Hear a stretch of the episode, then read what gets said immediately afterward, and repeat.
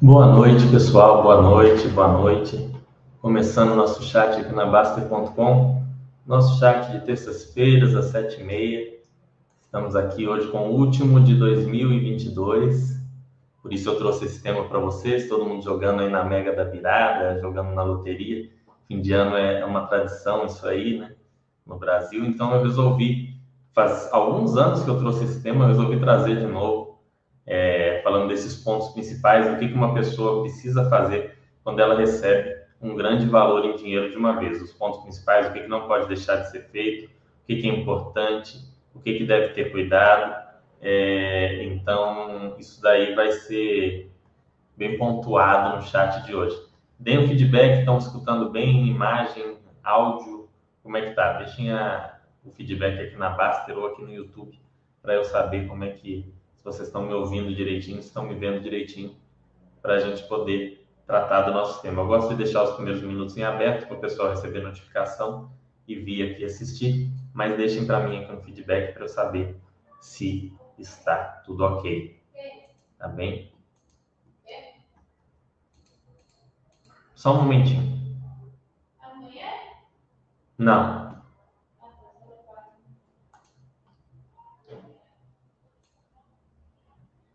Vamos lá, deixem aí, pessoal.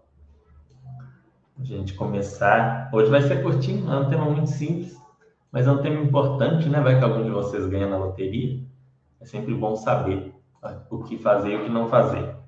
Tem algumas pesquisas que indicam que pelo menos um terço das pessoas que ganham na loteria volta a ser tão pobre quanto era antes, e a Caixa fez um levantamento que mais ou menos 20% fica mais pobre do que era antes de ganhar. Então, ganhar na loteria sem saber lidar com dinheiro em mais da metade dos casos, não é vantagem, né? até piora a vida da pessoa. Vamos lá. Esperar mais um pouquinho só para vocês irem chegando para a gente começar o tema, que hoje é bem curtinho. Deixem um feedback aí como é que foi de Natal, como é que foi tudo aí, como é que vocês passaram esses dias aí de fim de ano na comilança, como é que foi? Vamos lá. Já que fim de ano é mais paradão, todo mundo viajando, todo mundo curtindo a família, né? É mais tranquilo.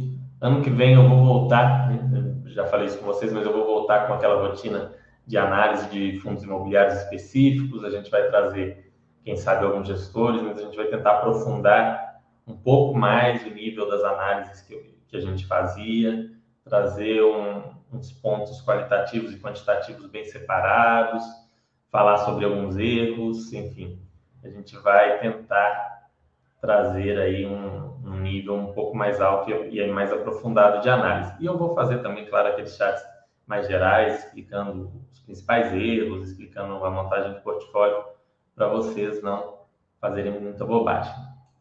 Ok? Bom, vou começar então, e aí vocês vão deixando as dúvidas. É, assim que eu terminar a apresentação, eu respondo a gente faz aqui do nosso jeito. Vamos lá. Hum, aqui. Bom, então é isso. Você recebeu muito dinheiro de uma vez, um grande valor em dinheiro de uma vez. Parece um problemão, né? A pessoa fica feliz, mas como a gente viu, como eu acabei de falar, é um problemão para a maioria das pessoas, por incrível que pareça. Então, as pessoas às vezes ganham uma bolada com herança, ação judicial, loterias, como por exemplo a Mega da Virada, alguém vai ganhar 450 milhões, ou outras entradas de dinheiro imprevisíveis. Eu mesmo costumo dar bastante aula particular aqui na Basta para pessoas que ganharam herança ou ação judicial. Sempre vem alguém pedindo uma aula particular numa situação como essa. É um procedimento também que faz sentido. Se você quiser uma aula particular aqui na Baster, você vai lá em cursos, tem lá o nome dos consultores, você pode me chamar ou chamar algum outro consultor para te explicar como agir, como atuar diante do seu cenário específico, ok? Então, às vezes acontece da pessoa receber muito dinheiro de uma vez, muito mais do que ela costuma fazer de renda normal. Por exemplo, a pessoa tem uma renda de 5 mil e recebe 5 milhões, a pessoa tem uma renda de 3 mil e recebe 800, 900 mil. Normalmente, como eu falei, as pessoas costumam fazer besteira nesses casos. Algumas pesquisas mostram que um terço uma pesquisa feita nos Estados Unidos mostrou que um terço dos americanos que ganham na loteria voltam a ser pobres, ganham aqueles valores grandes na loteria. E no caso do, do Brasil, 20% ficam mais pobres do que eram antes de ganhar na loteria. Isso é um caso interessante porque eu trabalhei com um senhor que se enquadra nesses 20%. Ele ganhou um valor grande na loteria, ele era servidor público, trabalhava no órgão que eu trabalhava, e ele começou a fazer muita festa, né? muita mulher, muita bebida, alugava sítio, alugava ônibus para fazer festa e tudo mais.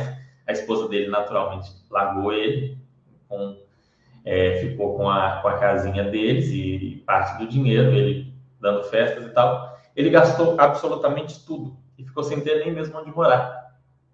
E ele, que era servidor, você não, não pode pedir demissão, exoneração e voltar ele teve que conseguir um trabalho como recepcionista terceirizado, como porteiro. Na verdade, não era recepcionista, era porteiro. Ele virou porteiro do local onde antes ele era um dos funcionários que trabalhava na área técnica, ganhava mais de quatro vezes mais do que o porteiro. É uma história muito triste, porque esse homem ficou um pouco, ele ficou meio maluco mesmo, meio piruta, né? É, ele não, não reconhecia direito as pessoas, o que é um problema para quem é porteiro, né? Confundia, a cabecinha dele ficou muito ruim. Mas ele, ele falava que aquela perda para ele, o fato de ele ter recebido aquele dinheiro e perdido tudo, fez muito mal para a cabeça dele. Então, talvez se ele nunca tivesse ganho dinheiro nenhum, ele estaria melhor. Mas foi uma falta de conhecimento, uma falta de maturidade ao lidar com o dinheiro que acabou com a vida desse homem.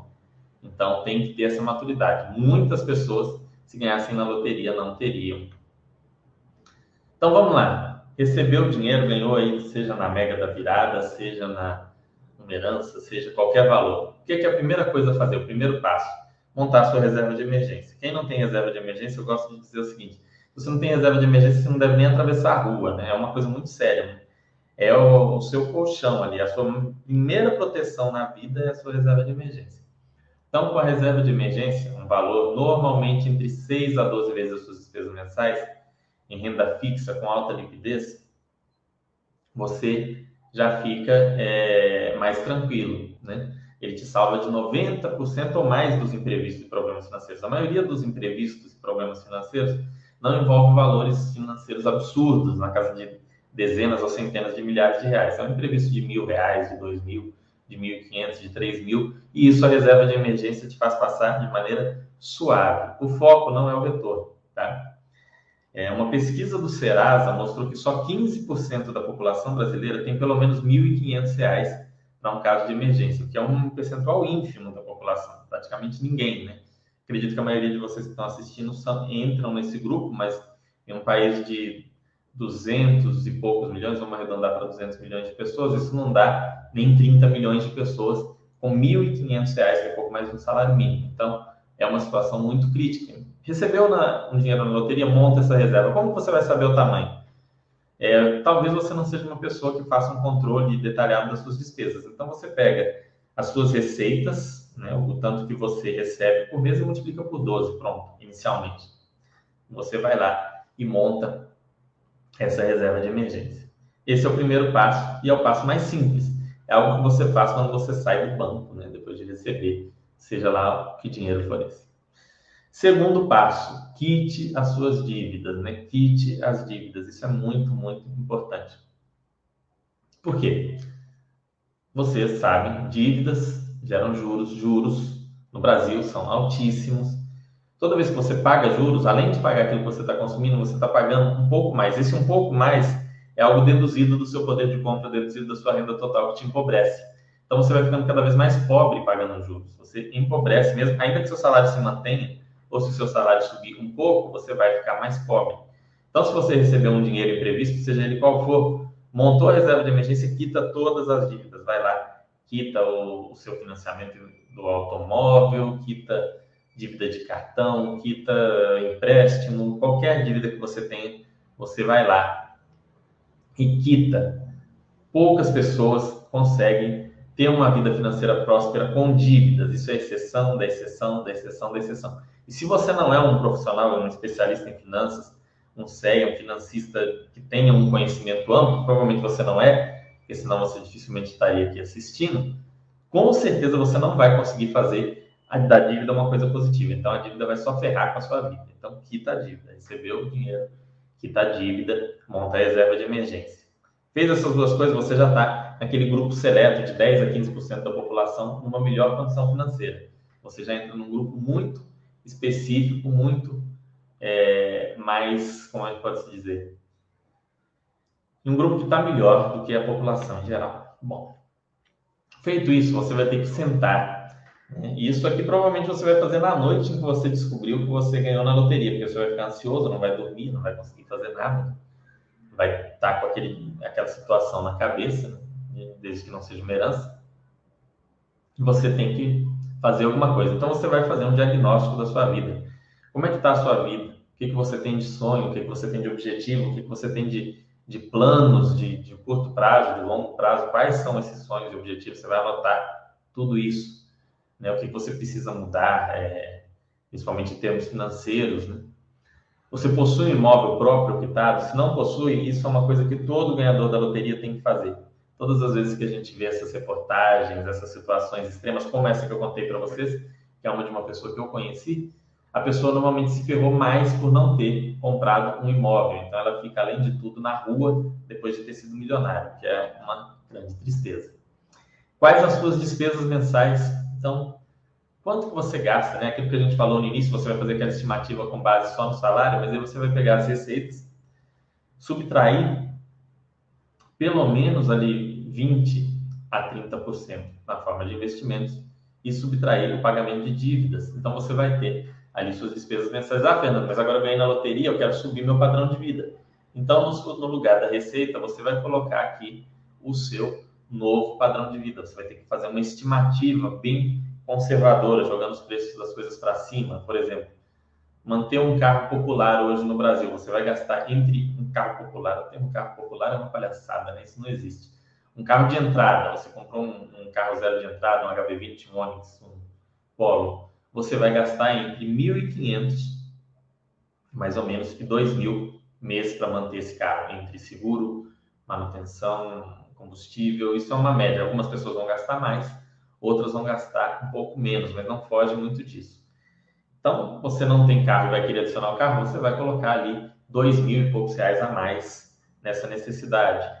Você quer mudar para um imóvel que é mais caro, né? Você quer mudar para um imóvel que tem um condomínio mais caro, tem um PTU mais caro, você vai ter que pagar alguém para limpar porque o imóvel é grande. Você vai colocar isso na sua estimativa de gastos. Tudo isso você vai colocar nessa estimativa de estilo de vida que você quer. Ah, você viaja hoje uma vez por ano, você quer passar a viajar duas ou três, você vai incluir essas viagens ali na sua estimativa. Você é, quer dar um, uma ajuda para alguém, pagar uma faculdade para um familiar e tal, vai ter que tudo isso vai ter que começar a entrar nessa estimativa. Se você tem alguma questão de saúde, você também tem que colocar. Se você não tem um plano de saúde, definitivamente você vai incluir o plano de saúde também nessa estimativa. Então você vai fazendo essa análise. Tá? Para quem é mais experiente, isso é relativamente fácil de fazer. Você tem dificuldade de fazer isso? Pede uma aula aqui para a gente, vai lá nas aulas particulares, contrata uma aula comigo, que você fazer isso, ou contrata um outro profissional especializado. Se você apanha um pouco para fazer isso aí, você fica meio perdido. Imóvel, né? Você vai ter, é o que eu falei, ao menos um. Entendo que um já está bom, dentro das suas possibilidades de manter ali, né? É, e a gente vai falar no final aqui sobre como seriam essas possibilidades se você recebesse um valor grande em dinheiro. E você vai evitar casa de veraneio, né? Casa de veraneio é uma despesa muito grande. É uma coisa que, do ponto de vista financeiro, é, faz um sentido muito baixo. Tirando para pessoas estupidamente ricas, extremamente ricas e que gostam muito disso, sentem um prazer muito grande em ter uma casa na praia, em ter um sítio. Para uma pessoa média, uma pessoa normal, uma pessoa que tem uma renda até um pouco acima da média, até um pouco não, até bem acima da média dos brasileiros, eu diria que uma pessoa que tem uma renda razoavelmente acima, não faz nenhum sentido casa de veraneio. Então, casa de veraneio é para exceção exceção exceção. Mega da virada dá para ter casa de veraneio? Dá. Se você ganhar na Mega da virada agora 450 milhões, quer ter uma casa na praia? Tem. Importantíssimo, localização do imóvel, localização do imóvel, onde está o imóvel, localização do imóvel. Não compre um imóvel num lugar ruim, pelo amor de Deus. Né? Na hora de comprar imóvel, compra de imóvel normalmente sai mais caro do que locação. Então você Já que decidiu comprar um imóvel, pega um imóvel num local bom, num local que você vai ter acesso a uma farmácia, a um supermercado, que vai ser fácil de você ir ao seu trabalho, é, que vai ser fácil de você implementar os seus hábitos ali, sua rotina, sei lá, você gosta de ir na academia, você gosta de fazer caminhada, você gosta de correr, você tem as coisas que você acha interessante, o imóvel tem que te atender em todas essas coisas. Senão você vai acabar se mudando, ficando ansioso, enfim, coisas ruins vão acontecer se você não escolher bem. O que eu já vi de gente se arrependendo de escolher imóvel mal, escolher imóvel com pressa e comprar um imóvel que não atendia depois ficar nem aquele mimimi danado, não é raro de ver. É uma coisa bastante comum. Aqui na Basta mesmo sempre tem alguém postando sobre isso. Ah, tem um imóvel, não gosto mais, e agora o que, que eu faço? Então, assim, pensa bem, escolhe bem o imóvel, tem pelo, tenha pelo menos um imóvel. Se você já mora no imóvel que você adora, no local que você acha bom, tal, excelente. Aí você, se ele precisar, você faz uma reforma, alguma coisa, mas tenha esse foco em ter um imóvel bom, que te deixe feliz e te atenda bem. A gente viu nesse período da pandemia o tanto que isso é importante, ficar preso dentro de casa. Se você odeia a sua casa, é uma coisa muito desagradável. Então, ter um ambiente agradável, com, sei lá, um local para você se divertir, um, um canto de leitura para quem gosta mais de ler, um, uma piscina para quem gosta muito de nadar, por aí vai. Cada um tem suas preferências. Automóvel, eu foquei muito aqui dentro das suas possibilidades, dentro das suas possibilidades, dentro das suas possibilidades. Se você ganhou na mega da virada, as possibilidades são uma. Se você ganhou 2 milhões de reais, as possibilidades são muito abaixo, muito abaixo, muito abaixo. Você não deve ter um automóvel que consuma demais a sua renda. Eu conheço muita gente que gosta muito de carro, meu pai tem oficina mecânica, meu, meus tios, é, tem um tio que trabalha com os primos, enfim, um grande amigo meu também. Então eu sempre tive nesse meio, já fui chefe de transportes, né? Sempre convivi muito com motorista, então é um meio que eu convivo muito. E quem gosta de carro, é normal, a gente gosta de carro, a gente quer às vezes um carro mais legal e tal, e ver aquele monte de dinheiro e falar, opa, peraí, com esse dinheiro aqui eu compro é, aquela, aquela BMW, aquele Audi diferente, dá, dá para comprar, dá para pagar, ganhei um dinheiro alto, só que você não avalia o custo para manter aquele carro e isso te afunda. Né? Isso acontece muito com gente jovem. Na, na, o pessoal da minha geração isso era muito comum. O cara fazia 19, 20 anos, ele ficava louco para comprar um carro, arrumava um emprego para ganhar um salário mínimo, um salário mínimo e meio, financiava o carro e se lascava pelos próximos 7, 8 anos da vida. Ficava um, um ferrado, definitivamente. Então, ainda que você receba um dinheiro grande de uma vez, não significa que você tem condição de ter qualquer automóvel. Aportes. Caso o valor não seja muito alto, caso o valor que você vai receber não for de milhões, de dezenas de milhões, é, dobra seu aporte mensal ou triplica. Vamos supor, você recebeu lá 100 mil e você faz um aporte normal de 5 mil. Você passa a fazer um aporte de 10 mil e em menos de dois anos você aportou tudo. Estou dando um, um, um, exemplo aqui. É, aporte frequente, segue o sistema aqui do Baster System, Dollar Cost Average, que é o sistema que a gente fala aqui na Baster para você que não é um profissional financeiro, não há melhor, não, não tem. Ah, Fernando, mas eu vi uma pessoa falando de aprofundar em value investing, de analisar fundos ativos. Se você não é um profissional de finanças, você provavelmente vai falhar nisso. Se você não é alguém com formação e com muito gosto de estudo pela área, você provavelmente vai se lascar. Então, faz esse aporte mensal com um portfólio bem montado, seguindo ali o sistema do Bastecista. Se com isso o tempo de alocação ainda for maior do que dois ou três anos, aí você vai aumentando ali para não ficar também um negócio que você vai ficar fazendo para o resto da vida, né? Para você conseguir terminar essa alocação em algum momento. Mas, como, é, como eu disse aqui, se você soubesse investir o dinheiro todo de uma vez, você não estaria vendo esse chat. Você estaria fazendo alguma outra coisa nesse momento. O dinheiro vai ficar parado mesmo durante esse período em que você faz a alocação. Ou ele vai ficar numa poupança ou no Tesouro Selic. Tesouro Selic, claro, é mais interessante para isso, né? A gente sugere a poupança para ser mais simples, mas sem dúvida, se for, um, se for um valor de mais de 250 mil, com certeza você deveria ir para o Tesouro Selic e não a poupança, ok? Cuidado, e aí vem alguns cuidados, que eu contei para vocês ali um caso. Não chutar o balde no trabalho. Aquele senhor que eu contei para vocês, se não tivesse chutado o balde no trabalho, estaria com uma vida bacana hoje, estaria com uma vida legal. Ainda tendo feito todas as besteiras que ele fez, ele pelo menos teria uma vida equilibrada. Hoje nem sei o que aconteceu dele. A última notícia que eu tive é que tinha ficado desempregado. Vício em jogos de azar. Jogo de azar é uma coisa complicadíssima. Eu também tenho uma história na família de um primo que perdeu absolutamente tudo, inclusive a própria empresa, no poker. Vício mesmo, jogando demais. Então, muita gente perde valores grandes é, em, em jogo de azar. Tem até um técnico de futebol muito famoso, procurem aí, que perdeu, fez uma dívida milionária com jogo de azar. Jogo de azar é muito complicado, é um tipo de vício que, como no Brasil é proibido, a gente não, não, não discute muito, né? Não, não é algo muito falado, mas é algo que tem, ainda mais hoje com a facilidade de acessar esse tipo de jogo pela internet. Promover festas excessivamente. Isso, além de tudo, eu vejo como burrice, né? Eu falo que é mostrar os dentes para os outros.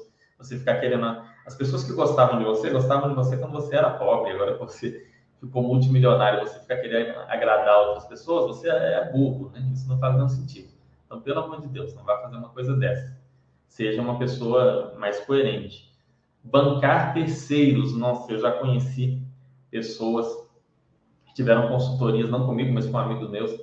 Graças a Deus não é comigo, porque eh, eu iria falar a verdade de uma maneira não tão agradável, mas ficar pagando todas as contas de parente, de amigo, primeiro que você transforma aquelas pessoas em bebê. Segundo, que a sua vida vai virar uma merda, né? As pessoas vão depender de você para sempre. Não faça isso. É uma coisa muito importante pode ajudar, mas não bancar. É diferente, né? Você bancar e ajudar são coisas bastante distintas. Grandes oportunidades de negócio vão aparecer para você. Todo mundo vai te oferecer um grande negócio, montar uma empresa, vai, seu dinheiro vai multiplicar por 10, por 5, por 100. 99,9% dessas grandes oportunidades vão ser um golpe, uma furada ou uma mentira, tá? Normalmente as três coisas em um. Então, se afastem dessas grandes oportunidades que aparecem quando vocês estão ricos. Se você não era um grande especialista de investimento antes de ficar rico, dificilmente você vai virar da noite para o dia só porque recebeu milhões de reais. Você vai precisar estudar muito, mas muito, leva muito tempo para aprender sobre, de maneira aprofundada sobre investimentos. Eu estou nisso, é, como educador financeiro há seis anos, como investidor há mais de dez anos e ainda tenho muito a aprender. Modéstia à parte, eu sei muita coisa, mas tem muito a aprender. Então, imagina uma pessoa querer aprender isso em uma semana. Não dá. Estude bastante antes de tomar qualquer decisão. Isso vale para tudo na vida, né? O ideal é que você pense bastante antes de tomar decisões, mas não se receber muito dinheiro, as oportunidades, as ideias vão aparecer o tempo todo. E não ceda a pressão das pessoas, né? As pessoas vão te pressionar para fazer aquilo que elas acham melhor. Mas quem tem que tomar a decisão, no fim, é você. Se o dinheiro é seu, a responsabilidade é sua. Se você fizer besteira, se você der dinheiro para os outros, se você ficar fazendo empréstimo, se você ficar bancando, quem vai se ferrar é você. Não adianta depois você querer culpar um amigo, culpar um parente, culpar um, um primo, um cunhado, né? Típico responsabilização do cunhado. Não vai adiantar nada, nada, nada. Isso é muito importante. Guardem esse. Tirem um print dessa tela, de preferência. Fiquem calmos, né? Calma, calma, calma. Você não precisa fazer nada da noite para o dia. Não é porque você recebeu um monte de dinheiro que você tem que ir amanhã para Paris e viver uma festa atrás da outra e fazer as coisas mais loucas possíveis fiquem calmos. Como diria Chapolin Colorado, né? Palma, palma, não piemos cânico. Então, fiquem calmos. Renda, né? E aí é que tá. Ah, Fernando, como é que eu sei qual é o padrão que eu posso ter de vida com o valor que eu recebi? Como é que eu vou saber, né? O valor que eu. É... Como que eu posso saber qual o padrão de vida que dá para eu ter? Tem uma, uma regra muito interessante que é chamada regra dos 4%. Então, como que funciona essa regra? Você vai, no caso, vamos colocar, separar o imóvel. Você separou o dinheiro para a compra daquele imóvel. Você não tinha imóvel separou o dinheiro para a compra do imóvel. Ou você já tinha um imóvel que te atendia. Então, assim, retiramos esse valor do, do imobilizado. Tá? Retiramos também o valor que você gastou para comprar o carro. Né? E, pra, e, e o mínimo ali para manter esse carro pelos primeiros um ou dois anos. Do dinheiro que sobrou, do dinheiro que sobrou, você pode gastar até 4% ao ano para perpetuar esse dinheiro. Isso é o que fala a regra dos 4%, que é um estudo americano feito. A versão conservadora desse estudo, que foi uma versão feita com ativos e empresas do mundo inteiro, não só dos Estados Unidos, fala em 2,7%. 2,7%, pessoal, vamos lá, para quem ganhou na mega da virada. Vamos, vamos ver ali. 450 milhões vezes 0,027. Dá 12 milhões 150 mil por ano. tá muito bom, né? Nesse valor de prêmio, qualquer coisa é tranquila. Você dá para você usar até uma regra mais conservadora que essa. Mas no Brasil, é, o que a gente tem hoje, com os preços de hoje, de juros futuros, de ativos, você poderia gastar até algo em torno de 4,4% ao ano sem, sem empobrecer, o que daria isso com Tesouro IPCA, com cupom que é, é o menor risco, de 19 milhões e 800 mil por ano, nada mal, né? Enfim, sejam conservadores nas estimativas, sejam responsáveis, não queiram ficar agradando todo mundo, ninguém quer agradar todo mundo, serve para alguma coisa. Isso é um problema sério de quem ganha valores grandes de dinheiro de uma vez. Não façam isso. Façam um planejamento. Se for o caso, contratem alguém, ainda que não seja a gente, mas quiser contratar a gente, ia ser o máximo dar uma aula para o ganhador da Mega da Virada. Então, pode contratar aqui. A gente bate um papo bem legal é, alinha os seus objetivos com o seu dinheiro. Isso é muito importante, esse alinhamento entre o que você faz de dinheiro ou o que você tem de dinheiro com aquilo que você quer para a sua vida. Muitas pessoas querem muita coisa, mas na hora de lidar com dinheiro vão no sentido contrário. Então a gente pode falar que é, a gente pode fechar com esses sendo os principais pontos, tá bem? Se vocês fizerem isso, dificilmente vocês vão se ferrar, principalmente se for um valor alto, né? A maioria, infelizmente, a maioria vai para mansão, carro caríssimo e o dinheiro despenca rapidinho. Vamos ver o que vocês estão dizendo aqui. Tem bastante gente online, mas está todo mundo quietinho. Deixem as dúvidas, pessoal, senão eu vou terminar o chat mais cedo. Hoje eu já não pretendo ficar até 8h30, vou ficar até umas 8h10, 8h15. Se não deixar dúvidas, tá funcionando direitinho aqui, vocês estão conseguindo é, mandar as mensagens, porque ninguém deixou dúvida. Será que é um, é um assunto tão amplo, né? Que de duas, uma, ou você não tem dúvida nenhuma, ou você não sabe nada. Fica difícil até perguntar. Bom, vamos lá, né? Já que vocês estão de boa, é bom assim. Espero que tenham gostado.